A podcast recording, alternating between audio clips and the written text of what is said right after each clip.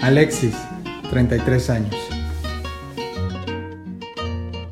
Somos ocho hermanos, pero a nuestros padres no les importaba que estudiáramos.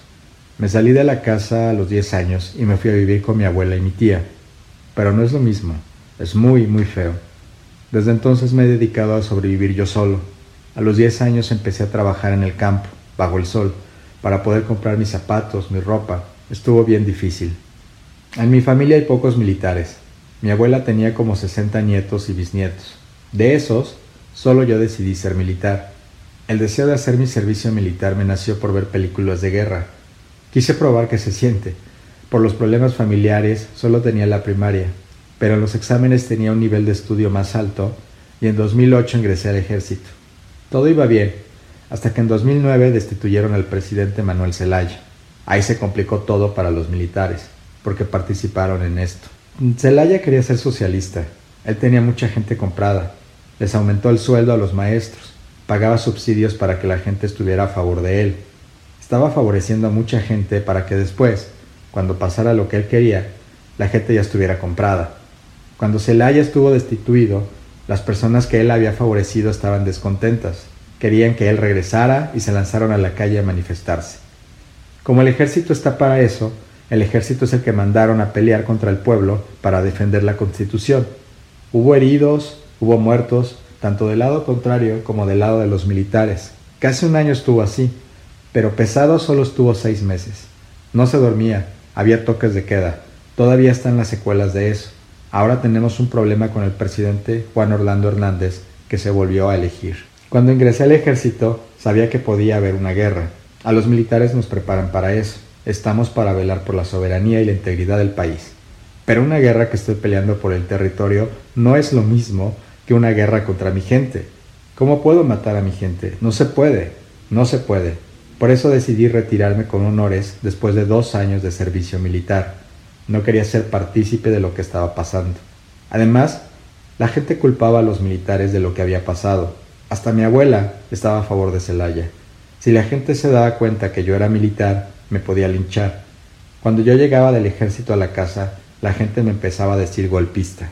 En enero de 2011 vine a México, porque ahí hay más oportunidades, más libertad. La Comar me negó el caso. Dijo que yo necesitaba pruebas, pero no es necesario esperar que me corten una mano o un pie para tener pruebas. Seguí en el camino, pero me agarró migración y me regresó a mi país. Al regresar a Honduras trabajé en el campo, en fábricas, en lo que saliera, hasta que en 2015 me salió la oportunidad de trabajar como custodio en centros de internamiento para menores infractores. Pasé los exámenes y trabajé ahí durante casi tres años como jefe del grupo de custodios. Los centros son para menores de 12 a 18 años pero había personas de hasta 25 años porque andaban con documentos que no eran de ellos. Las personas de esos grupos son de madres solteras o productos de violaciones, y hay veces que no están registradas. Los internos están divididos por grupos.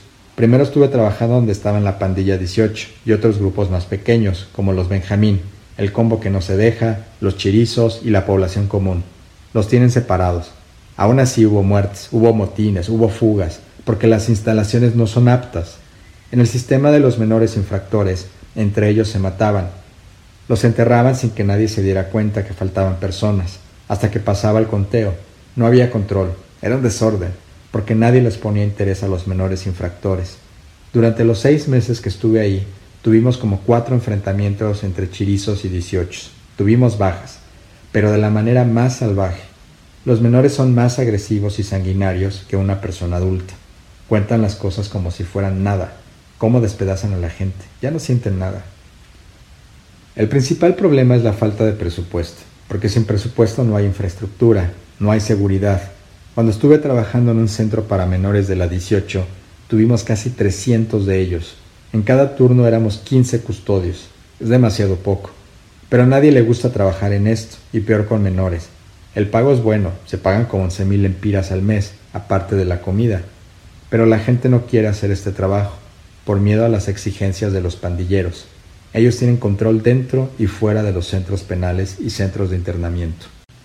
El custodio es para todos los grupos, pero no debería ser así, porque si voy a un sector y luego a otro, los pandilleros dicen que somos punteros, o sea, infiltrados o espías. Cuando se trabaja con menores, hay que ser psicólogo, hay que ser médico, de todo, porque si no, lo envuelven a uno. Los menores son más problema que los adultos. Se creen muy poderosos, no piensan, solo actúan. Los pandilleros querían que yo les hiciera favores, que les pasara drogas, armas, incluso una granada, que les llevara mensajes de extorsión. Empiezan con cosas pequeñas, pero luego van pidiendo más y más, pero te ofrecen más dinero también. Ellos están presos, pero la pandilla les manda ropa, zapatos, las cosas de aseo personal, les está dando todo. Primero, buscan incentivar a la gente. Ahí me ofrecían doscientas mil lempiras por pasar una granada. Lo pude haber hecho, porque era jefe del grupo de custodios, pero yo siempre me negué a trabajar para los pandilleros. Tú, como custodio, o accedes a las peticiones de ellos, o muere un familiar. Son inteligentes, no matan al custodio porque lo necesitan, matan a alguien que tú quieres para que accedas a sus exigencias. Yo aguanté bastante tiempo las amenazas sin acceder a sus peticiones, porque no se puede. Si hubiera accedido, estuviera trabajando para ellos. Si uno empieza con esto, no sale de ahí. Me cambiaron a otro centro, pero ahí también querían que yo hiciera lo que ellos querían, que les metiera droga. La Mara tenía el control de su sector, estaban como en su casa. Ahí lo único que hacíamos los custodios era cuidar que no se nos fugaran, que no se pelearan entre ellos. Fueron a buscarme en mi casa, pero por complicidad de una compañera nuestra, una custodia que era prima de una menor internada de la 18 y le enseñó dónde vivía yo. Pedí mi traslado a otra ciudad, pero ahí pasó lo mismo. Fue más pesado todavía porque me cambiaron a un centro de readaptación de menores infractores mujeres. Las mujeres son peores que los varones, son más agresivas y tienen labia, o sea, poder de convencimiento. Una de las niñas se enamoró de mí, ese fue otro problema por el que me tuve que salir de ahí. Ella se quiso retirar de la pandilla para estar conmigo. Le dije que no se podía, pero sus compañeras le mandaron una carta al jefe de ellas y le decían que el problema era por mí. A partir de ahí me estuvieron vigilando, fueron a buscarme en mi casa. Son tantos los pandilleros que han pasado por los centros de internamiento que tú te los encuentras en el transporte público o en la calle. Se te quedan viendo con cara de odio, son traicioneros. El país es pequeño y hay más delincuencia que gente buena. Los pandilleros saben dónde viven los custodios, saben sus rutas. Nos tenían vigilados desde que salíamos del centro. Es bien complicado. Para evitar problemas tomé la decisión de renunciar a la rápida y salirme de mi país. En 2018 llegué nuevamente a México. Esta vez decidí montarme a la bestia, que decidiera el destino si me moría allá o acá. Para que yo regrese a mi país, tienen que morirse todos los hipotes. Tienes unos 15 años. Honduras necesita un mayor presupuesto para el sistema de seguridad, para que un policía gane lo suficiente y no se deje chantajear por el crimen organizado, que en los pueblos haya más desarrollo de microempresas, que haya un mejor sistema de salud, porque en los hospitales y centros de salud no hay medicamentos. El problema de las pandillas ya se le salió de las manos. Por mucho que se quiera, no se puede controlar. Hay que incentivar a las personas para que no tengan miedo, para que se levanten contra las pandillas y no se dejen extorsionar o manipular. Hay muchos lugares donde las pandillas no han podido entrar porque la población no se los ha permitido. Ahí si van, las matan. La única forma es formar grupos de autodefensa, porque en los pueblos no hay suficientes policías. En México seguí estudiando. No me validaron mi certificado de primaria, así que tuve que hacer la primaria y la secundaria. Ahora estoy estudiando la prepa, también estoy trabajando, pero para mí es difícil. Cuando llegué a la casa del migrante en Huehuetoca, platiqué con el padre. Presenté mi caso en la Comar y un día el padre me habló de una fábrica que solicitaba gente para que trabajara. Pagaban el cuarto y 1.500 pesos la semana.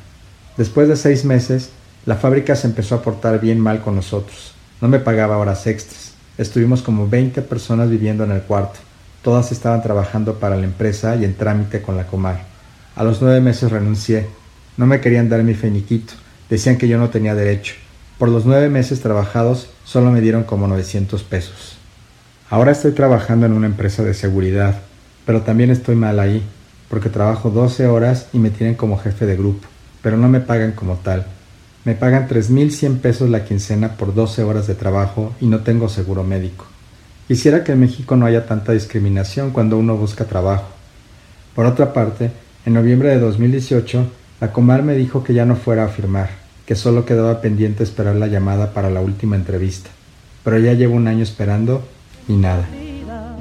Sin reparar en nada de mi tierra me alejé. Y mientras que mi madre, muy triste y sollozando, decía, no hijo mío, llévate mi bendición.